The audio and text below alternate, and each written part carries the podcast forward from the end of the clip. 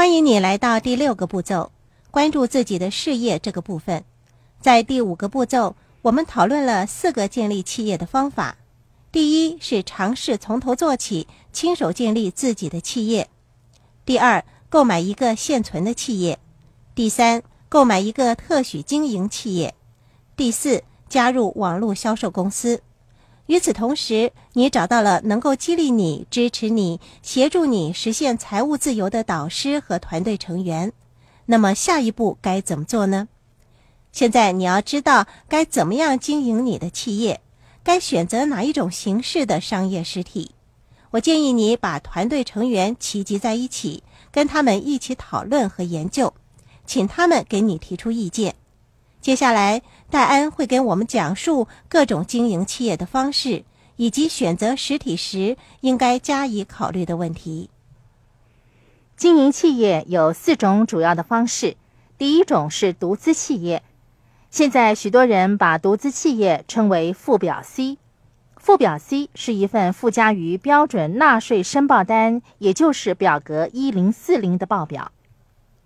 在讨论经营企业的方式之前，我先跟大家说几个与经营企业有关的税务及保障问题，包括联邦所得税、营业薪资税和责任保险，看看法律究竟是怎样保护你的企业所持有的资产。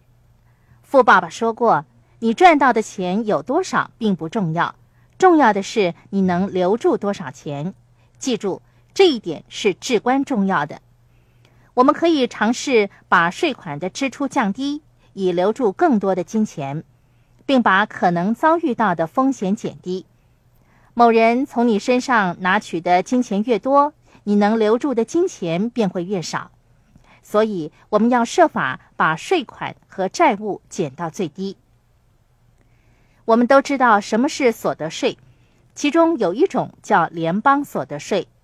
国内每个州的税收政策都有所不同，他们大部分采用联邦所得税，其中只有少部分的州，例如内华达州是不征收联邦所得税的。鉴于每个州的税收政策不同，有关税务的问题，我建议你最好向你居住地区的税务顾问请教。什么是营业薪资税呢？营业薪资税是一项颇为神秘的税收，大多数第一次建立企业的人都不晓得有这么一项税收。如果你是一名有意创建企业的雇员，我敢断定你从来没有听说过营业薪资税这个税收项目呢。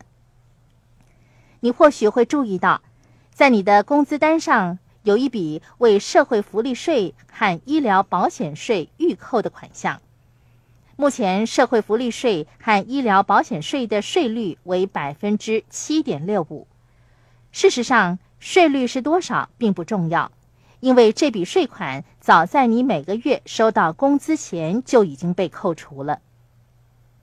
你的雇主给你支付相同的数目，那么预扣的税款额共为百分之十五点三。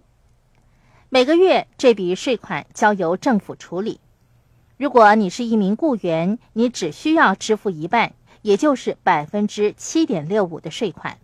可是，如果你是一名独资企业所有人，就要支付全部，也就是百分之十五点三的税款了。任何填写过纳税申报单的人都知道，申报单上有一项总收入，也就是人们通过产品或服务等不同途径所赚到的收入。把总收入扣除所有合法扣减的项目之后，剩下来的数额就是应课税收入。你知道吗？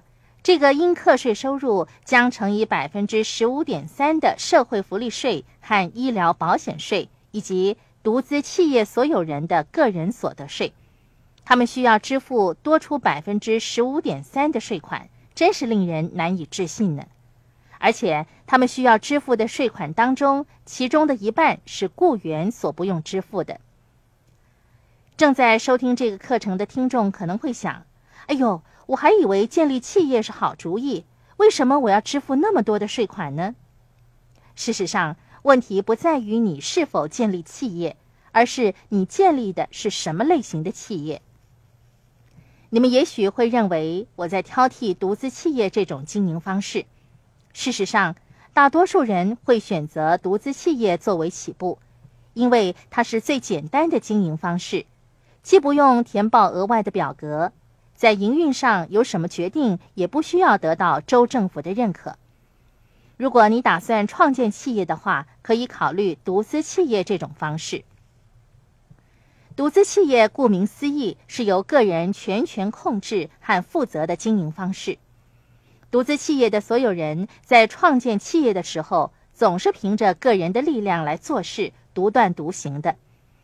我实在不应该挑剔独资企业这种经营方式，因为在某些情况下，它可能是最理想的商业实体。例如，如果你打算在空余时间开办一家风险较低的小企业，或有意加入网络销售公司的话，独资企业便是你的最佳选择。日常的文书工作不多，你也许需要支付额外的税款，可是尚在创业阶段的你所赚到的收入并不会很多，相对来说影响也不会很大。